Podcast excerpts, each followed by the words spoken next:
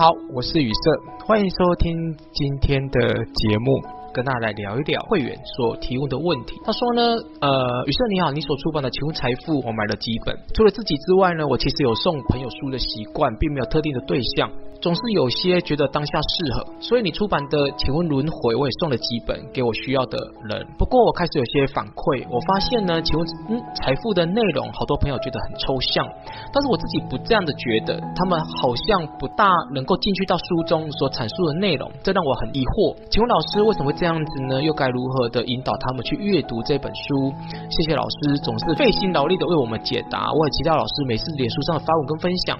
让我在每天的生活当中不断的往内省去醒觉跟提升自己，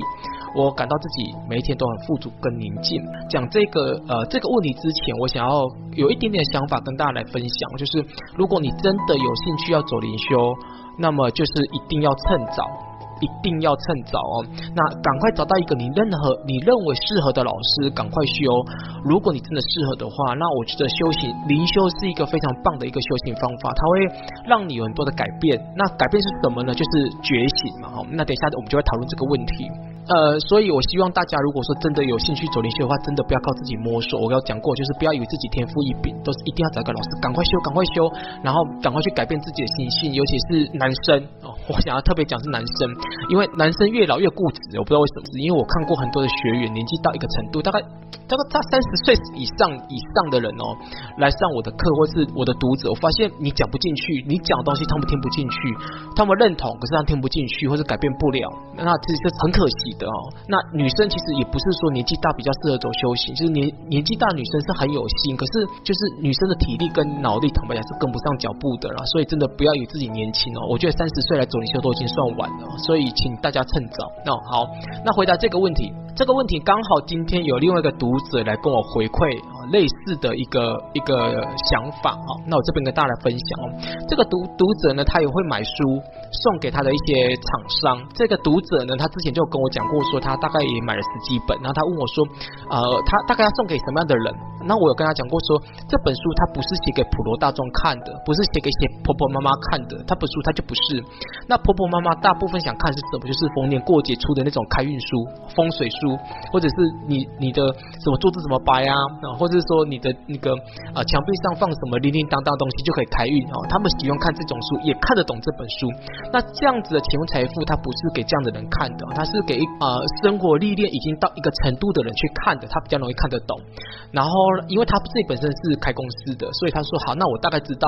呃要送给谁了。所以呢，他就送给一些大老板、一些上市上柜的一些老板，那也送给一些呃主管级的人。他刚好认识一个主管，他自己本身是做高科技产业的哦，就是呃有点类似三 D 列印。就那个老板呢，他只看的第一章，那第一章在讲就是钱跟水的关系，他非常的感动。那他告诉那个读者说，这本书他觉得非常棒，因为他赚这么多钱，他完全没有办法去体会跟说明，因为没有去意识到嘛，哦，这个钱的关系。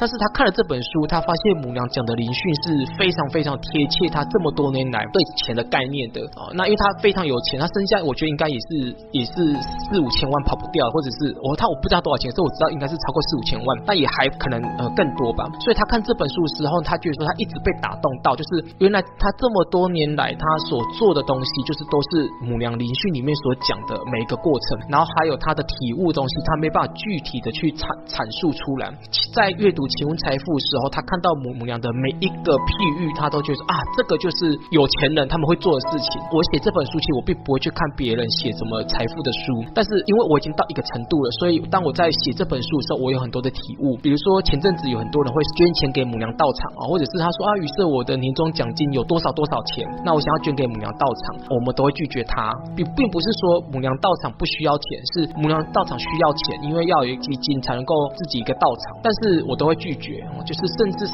一块钱我都会拒绝，就是我希望的不是人家捐款，我希望是每个人来拜母娘的时候，你可以随喜功德，或是你来点灯啊，哦，你来参加母娘祝寿的时候，你的虔诚心加上你的你的你的心意。其实我觉得那个在你的生命中发芽的力量会更大，不是只是钱。那我遇过很多，就是他想捐钱，我拒绝，他从来没有出现过的也有。我希望每个人是是虔诚心，不是只是钱这件事情。所以呃，现实这种钱我不是很看重。那我说我想是说，因为我对钱有一些不同的体悟，我才可以接收到这些请问财富的这个讯息，不是你只会灵动你就有办法写的，不是，是你的生命跟你对生命的体悟一定要到一个程度之后，你才能够写下这一些的东西。这是我想要分享的哦。回到这个他的读者问题，就是其实我刚才有解释，就是说这本书本来就不是给一般的普罗大众看的。那么你在选择的时候，你可能就要选择说，第一个就是他的生命历练有到一个程度嘛。如果他只是个婆婆妈妈，如果他只是个上班族，如果他只是一般的人，坦白这本书他是看不懂的。坦白讲，这个真的不是写给他们看的。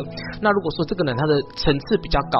他的灵性比较高，或者是他自己本身就是我刚才讲是大老板或者是主管阶级的人，或者是他自己本身很有钱，可是他对于生命的的体悟的洞见是跟一般人比较不一样的，像这样的人的意识层比较高的人，你把这本书给他看啊、他比较容易看得懂。那再来一个就是，其实我我并不会认为送书是一件很好的事情，我个人认为，因为书它是有生命力的。